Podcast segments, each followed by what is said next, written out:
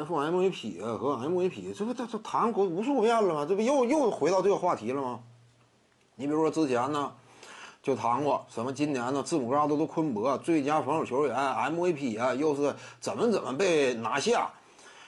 但是呢，你要是按照这个道理说的话，那所有奖项都毫无价值，对不对？那我打到第二轮，我被拿下，多么多丢人呐！八八年迈克尔乔丹是不是第二轮被拿下的？不敌底特律活塞呀，大比分多少？四比一。那今年雄鹿能惨到哪儿去呢？这再怎么差，他不也起码是个四比一吗？同样的比分吗？那你这能说明什么？当时的迈克尔乔丹也斩获常规赛 MVP 了。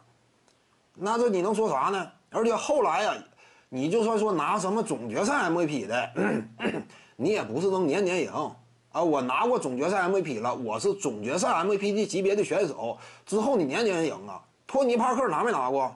甚至别说托尼帕克，蒂姆邓肯拿没拿过？后来怎么首轮被灰熊给黑八了呢？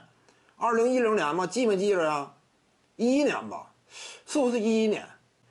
被黑八了吗？这能说明 GDP 组合啥也不是吗？当时 GDP 组合可没有岁数那么大，那会儿 GDP 它可不像是后来啊，到了这个生涯呀，呃逐渐晚期那个阶段，靠着朗纳德这种生力军呢，防守端起到一定的力量。那不是那个阶段吗？早期那会儿啊，很强力，但是蒂姆邓肯呢，整组系列赛完全被当时黑熊扎克兰多夫所压制。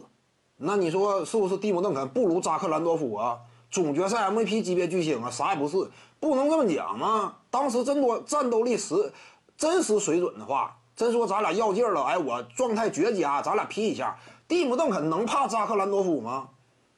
但是那组系列赛他就是败了吗？能说明什么？队内不光一个总决赛 MVP，俩总决赛 MVP，不也没打过吗？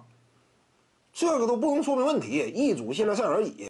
徐静宇的八堂表达课在喜马拉雅平台已经同步上线了，在专辑页面下您就可以找到它了。